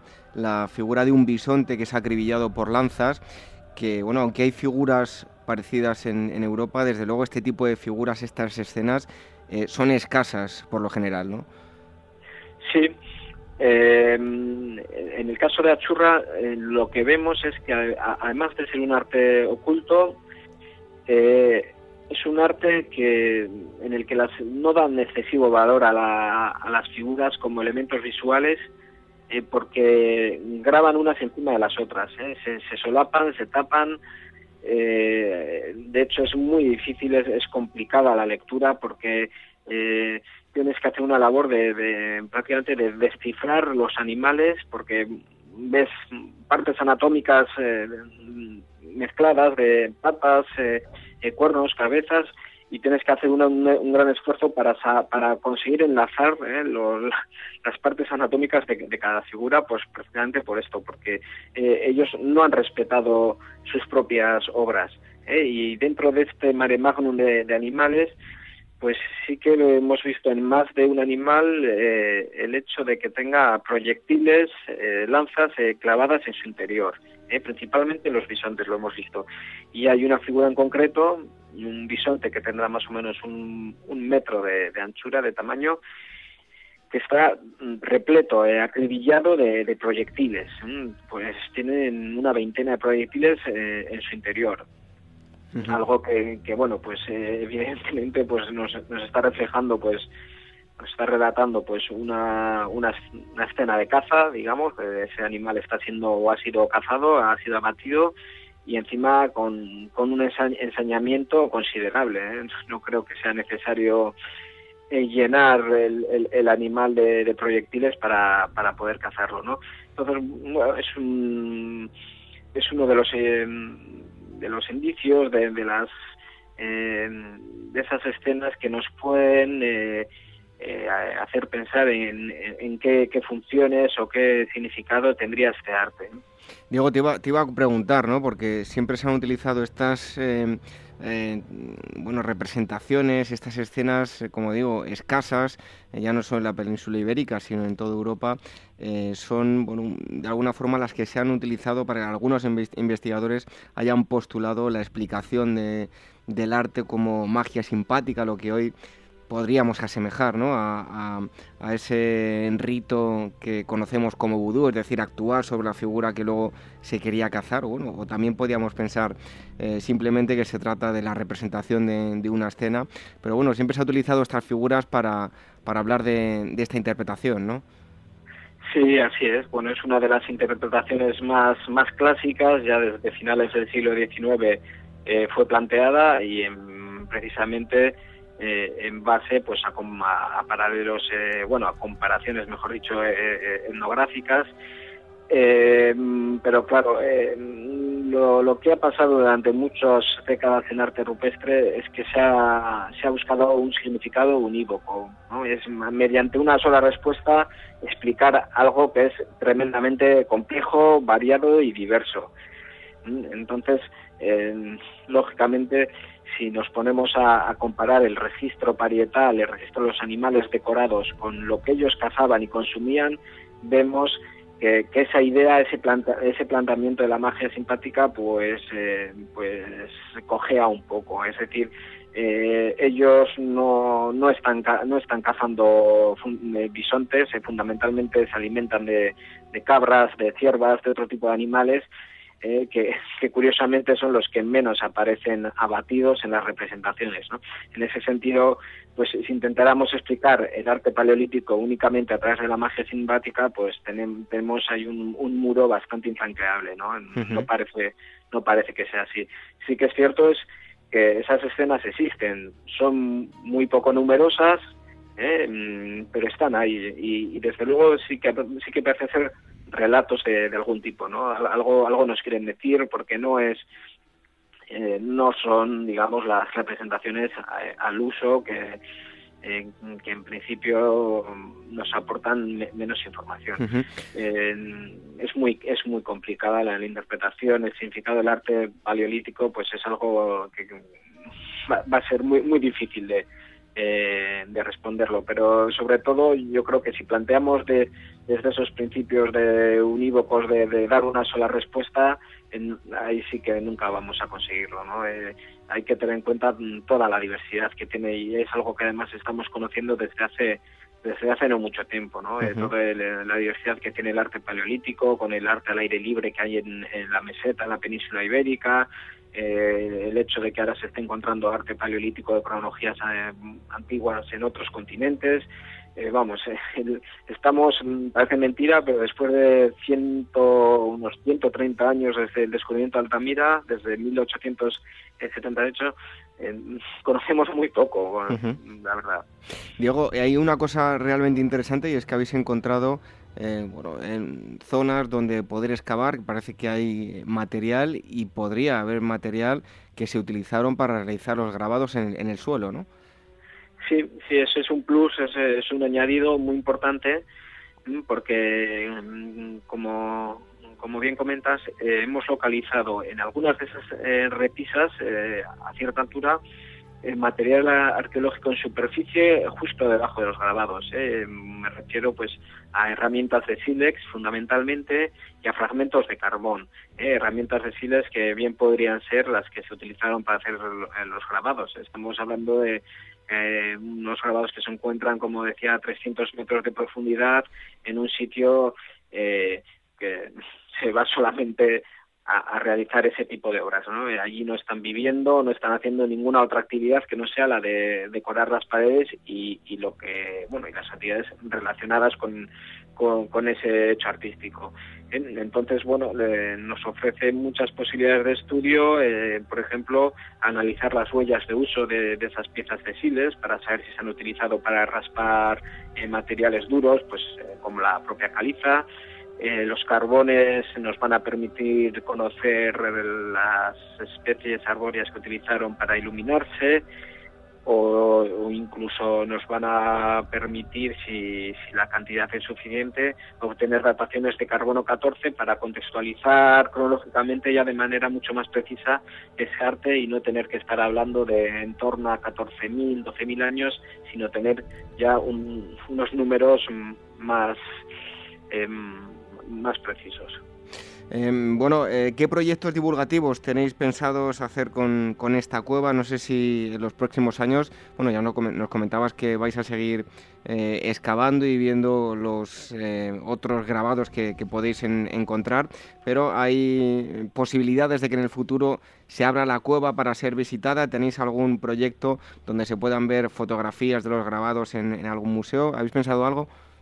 Bien, por un lado, lo primero que tenemos que realizar obviamente es el, estudio, ¿eh? porque como decía anteriormente, pues eh, todo esto es fruto de cuatro visitas, pero ahora el trabajo que tenemos eh, es, bestial. la idea es de aquí a cuatro años poder acabar ese estudio, pero de manera paralela queremos potenciar pues la parte, digamos, de difusión divulgativa de, todo de, todo este patrimonio. La cueva no, no va a poder ser visitable por simplemente ya por una cuestión de, integridad física. No puedes garantizar la, la, integridad física de aquellas personas que lo visiten y, obviamente pues eso ya es, es un es, un es un problema importante. ¿eh? Pero de todas maneras la Diputación Foral de Vizcaya eh, comenzó ya el año pasado un programa de digitalización en tres dimensiones de todas las cuevas decoradas del Paleolítico del, territorio. Eh, están ya todas digitalizadas menos, menos Achurra. Eh, es algo que se realizará pues probablemente antes o durante el verano y de cara sobre todo a realizar una, una exposición a finales de año en el que se muestren todas, todas estas cuevas pues mediante las nuevas tecnologías. Y ya por último, em, destacar que en los últimos años eh, se han producido un, aumento espectacular en, en, cuanto al arte se refiere en el País Vasco. Eh, de alguna forma eh, ha cambiado la visión que se tenía, pues si, si, echamos la vista atrás, porque ha aumentado no sensiblemente, sino cuantiosamente, ¿no? Las cuevas con, con arte. Así es, la verdad es que se ha, producido un, proceso eh, muy significativo. ¿eh? Hace 10 años eh, los investigadores nos planteábamos el, el problema del vacío vasco que llamábamos, es decir, teníamos una cantidad ingente de arte parietal en paleolítico en Cantabria y en Asturias, medio centenar de cavidades en cada una de las dos provincias, y luego pasabas al País Vasco y apenas había media docena de cuevas decoradas y esto no, no, no sabíamos explicarlo. Eh, ni, ni teníamos, bueno, había algunas hipótesis, pero, pero mm, fundamentalmente lo que nos, lo que pensamos eh, que podía estar eh, dándose era un problema de, de, estudio, de, investigación. En Cantabria sí que había habido pues grupos de arqueólogos que habían estado mm, prospectando en busca de este arte y es algo que en el País Vasco no, había sucedido. Entonces, pues hace en torno a 10 años nos pusimos manos a la obra y, bueno, en los últimos años se ha cuatruplicado la cantidad de, de cuevas decoradas, algo que además se ha potenciado desde que hemos empezado a, trabajar codo con codo y de, manera muy estrecha con los espeleólogos. ¿eh? Ellos para, para, nosotros son fundamentales ¿eh? porque las cuevas son su medio, ¿eh? nosotros les necesitamos a ellos y nosotros les aportamos a ellos los ojos, el conocimiento, la experiencia para poder localizar ese arte. Entonces, pues hacemos un tándem bastante, bastante competitivo en, este, en ese sentido. Bueno, pues estaremos muy atentos a, atentos a las novedades que se produzcan en torno a la cueva de Yatsurra, eh, lugar donde se han localizado unos importantes grabados un, como decía, un eh, santuario de, Champions de gran categoría en el País Vasco. Hemos estado hablando con Diego Garate, que es arqueólogo del Museo Arqueológico de Vizcaya, es doctor en prehistoria por la Universidad de Cantabria. Em, Diego, muchísimas gracias por haber estado con nosotros en Agora. A vosotros.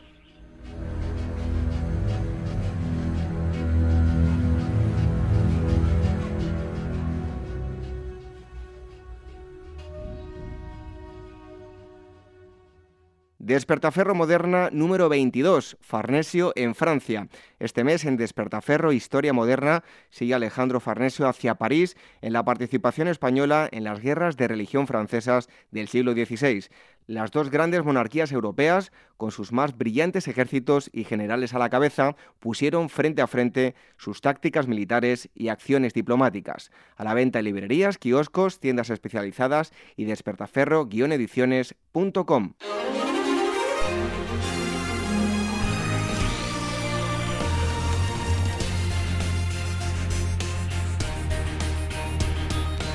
Nos vamos acercando al final del programa y esta música seguro que ustedes ya saben de qué les vamos a hablar. Pues llega el momento de las noticias, la agenda y eh, las novedades editoriales. Y para ello tenemos con nosotros, como cada semana, a Gisela, Gisela Payés y Manuel Campos.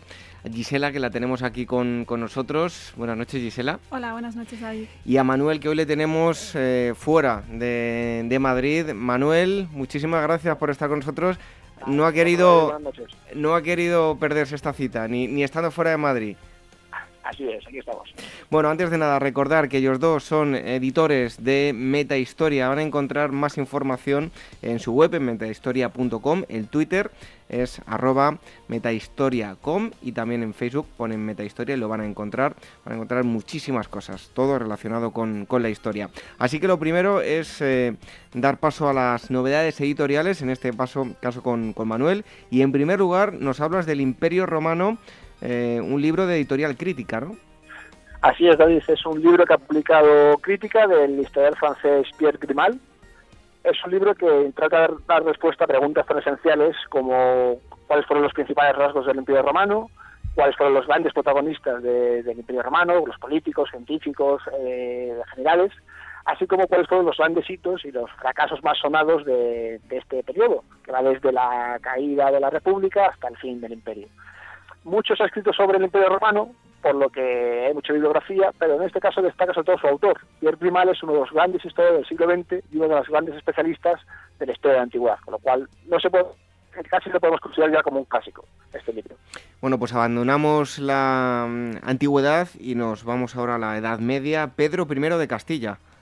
Así es, la editorial Silex ha publicado un trabajo de Covadonga Valdaliso sobre uno de los personajes más interesantes de, de la Baja Edad Media castellana, es Pedro I de Castilla, más conocido como Pedro I el Cruel, aunque él prefería que lo llamasen como Pedro el Justo, y aborda más o menos su biografía, tanto la vertiente más histórica, más las fuentes, más los testimonios que hay, tanto como la ficción y la literatura, porque es uno de los personajes que da lugar a mucha literatura, pues eh, sobre todo su muerte, su muerte fue asesinado por Enrique de Trastamara en, mientras se desarrollaba la guerra de los, de los dos Pedros, que es por la que se más conocía su reinado, de, la Baja Media Castellana. Bueno, y en tercer lugar, un libro de un tema que a mí me parece apasionante, Tartesos, nada más y nada menos. Cuéntanos.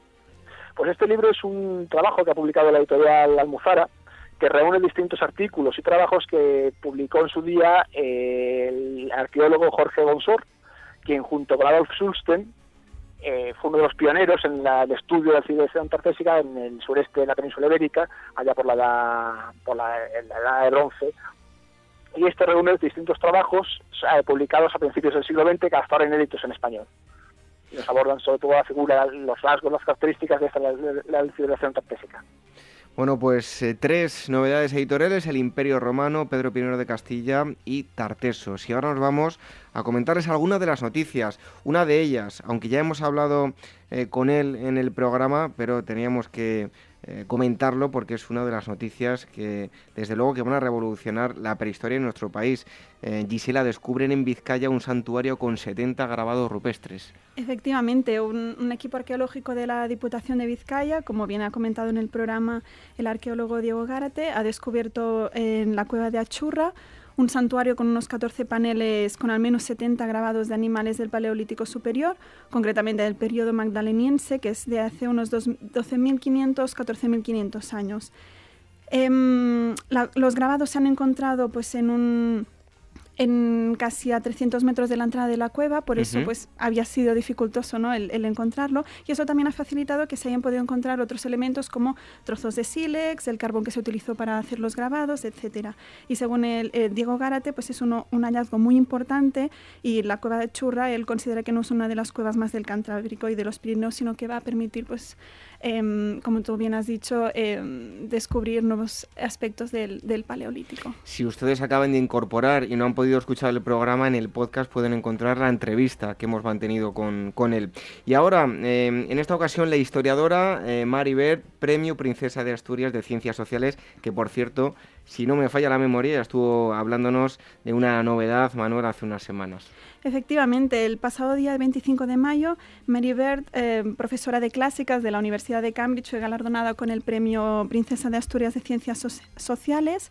Mary Bird em, es una investigadora que más ha acercado el mundo romano a la sociedad contemporánea, tanto a través de sus libros como también a través de las series de la BBC, y, pero sobre todo su trabajo va mucho más allá de... Em, de la erudición y del mundo académico porque se ha convertido en un personaje muy conocido en el Reino Unido por sus labores de divulgación. Y aquí en España sus libros los podemos encontrar en Editorial Crítica, por ejemplo, El triunfo romano, o bien Pompeya, historia y leyenda de una ciudad romana, o La herencia viva de los clásicos. Desde luego que un personaje peculiar, ya hablaremos un día de, esta persona en el, en el programa. Y esta otra noticia, desde luego que es sorprendente, y es que arqueólogos griegos creen haber hallado la tumba de Aristóteles. Sí, David, em, según han comentado en el reciente Congreso Internacional sobre Aristóteles que en la Universidad de Salónica, em, un grupo de arqueólogos griegos cree que ha hallado la tumba de Aristóteles en unas excavaciones llevadas a cabo durante más de dos décadas en la antigua ciudad de Estagira, el lugar donde nació el, filósofo. Según el, director de las excavaciones, eh, él cuenta que no hay pruebas, pero de que se haya encontrado Aristóteles, pero sí indicios muy fuertes que rozan la certeza. Según ellos, eh, la conclusión a la que han llegado para afirmar que realmente estamos delante de la tumba de Aristóteles son una serie de manuscritos eh, que, se, que se encontraron hace unos años y que hacen alusión al traslado de, las cenizas del filósofo a su ciudad natal desde luego habrá que seguir pendientes de la noticia para ver si finalmente estamos hablando o no de Aristóteles. Bueno, pues lo, seguiremos para ver si, tenemos ahí los restos de, de, Aristóteles o no.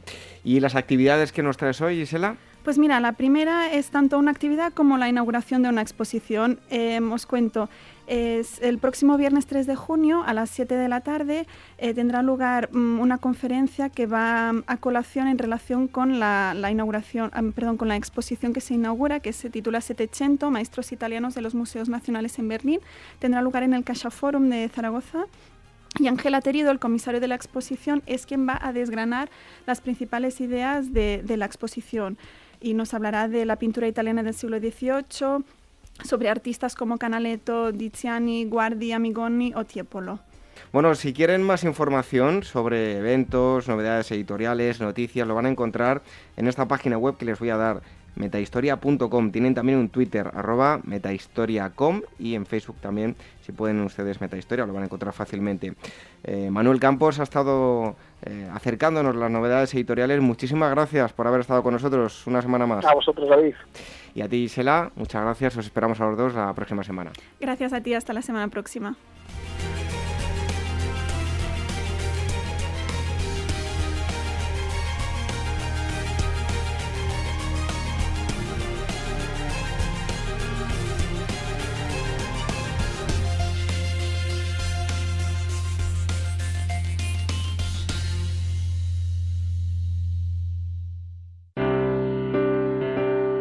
¿Qué es ser genuino? Ser natural, independiente, como Draghi. Believe me, it will be enough. Ser sólido, riguroso, como Janet Yellen. But at this point it's difficult to discern exactly how much. Estar siempre en tu sitio. Ser líder, ser referencia. Nos coloca en mejor posición. Capital Radio es la única radio donde puedes escuchar en directo a Draghi, a Yellen o a Linde. Una radio sin fronteras. Capital Radio la genuina radio económica.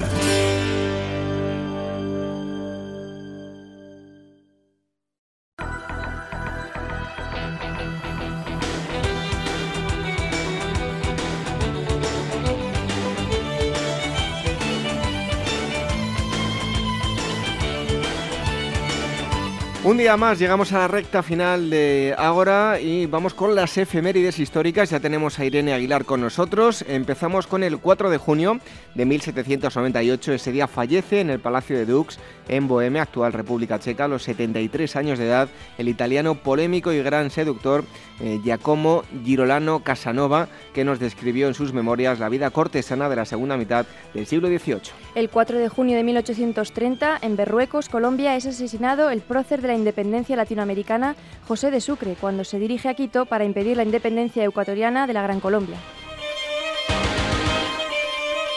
Un 5 de junio de 1900 nace en Budapest, Hungría, el físico Denis Gabor, que en 1947 inventará la holografía, por lo que recibirá el Premio Nobel de Física de 1971. El día 5 de junio de 1883 sale de la estación este de París con destino a Estambul, Turquía, un tren rápido de lujo al que pronto se le conocerá con el nombre de Orient Express.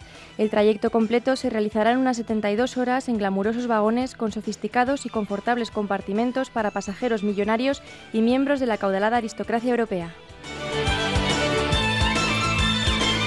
En el Perú de 1821, el 6 de junio, tiene lugar la batalla de Higo Surco, donde las fuerzas patriotas vencen a las realistas, iniciando de este modo la independencia de Perú del yugo español. Otro 6 de junio, pero de 1956, fallece en Washington, Estados Unidos, el arqueólogo norteamericano Hiram Bingman, que descubrió las bellas y espléndidas ruinas de la ciudad incaica de Machu Picchu, montaña vieja en Quechua, en una remota y abrupta parte de los Andes peruanos en 1911.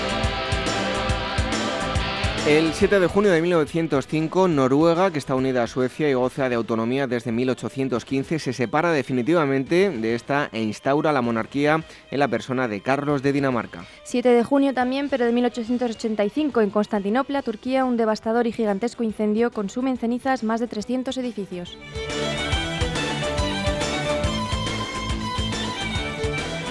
El 8 de junio de 1949 se publica simultáneamente en el Reino Unido y Estados Unidos la novela de ciencia ficción escrita por George Orwell, 1984, considerada una de las más influyentes, inquietantes y atractivas del siglo XX. En 1671, el 8 de junio, nace en Venecia, actual Italia, Tommaso Giovanni Albinoni, famoso compositor de ópera barroco conocido por sus sonatas, cantatas serenatas y conciertos. Su pieza barroca Adagio en sol menor es una de las más reconocidas. Un 9 de junio de 1894 se produce un golpe de Estado en Paraguay encabezado por el general Juan Bautista Egusquiza que depone al presidente Juan eh, González. Será presidente a partir del 25 de noviembre. Durante su gobierno de cuatro años el país se desarrollará culturalmente. En 1815, también un 9 de junio, se aprueba el acta final del Congreso de Viena que desde el 18 de septiembre del año anterior ha estado reunido, en el que se acuerda la nueva, la nueva reordenación territorial de Europa tras la derrota de Napoleón, tratando de volver a la situación anterior a la Revolución Francesa de 1789. Y vamos terminando con el 10 de junio de 1967. Al atardecer finaliza la guerra de los seis días con el triunfo de Israel sobre sus enemigos árabes, Siria, Egipto y Jordania. Al término de la batalla, Israel controla un territorio tres veces mayor que seis días antes, pero la auténtica victoria ha sido la reclamación a Jordania de la ciudad santa de Jerusalén. Y otro 10 de junio, pero de 1894, muere en Madrid Federico Madrazo, pintor romántico español que en su obra cultivó el retrato y la pintura histórica. Curiosa la efeméride esta de Casanova, ¿eh? Sí. Ahí, ahí viene el dicho de eh, Giancomo Llorolano Casanova. Hay que ver, bueno, hasta la próxima semana, Irene. Adiós.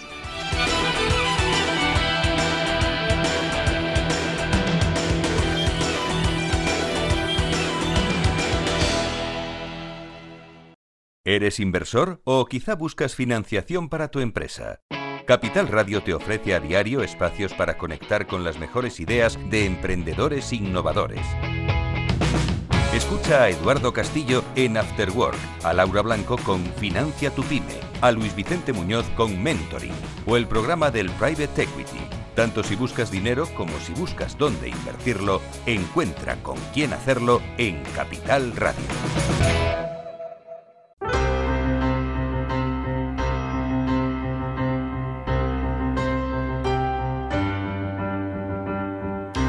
Y esto es todo lo que ha dado de sí esta Asamblea 143 que hemos celebrado en el día de hoy. El primer tema nos ha llevado a conocer todos los detalles del arte mudéjar con la historiadora Laura Castro. Nos ha hablado de la polémica en torno a este término.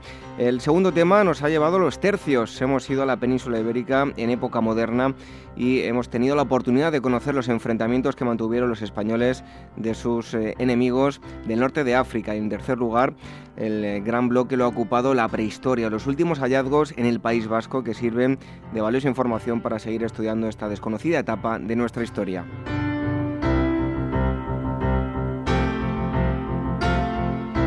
Y cerramos el Ágora una semana más, pero antes queremos recordarles que tenemos dos podcasts en iTunes y que uno de ellos lo vamos a eliminar. Se trata del podcast que tiene las letras de color negro. Si se descargan el programa a través de este, lo que tienen que hacer es suscribirse al que tiene las letras de color ocre y pone la palabra nuevo. El otro en aproximadamente un mes, tres semanas, va a desaparecer. Y para iVoox no hay ningún cambio, los programas se seguirán subiendo como hasta ahora.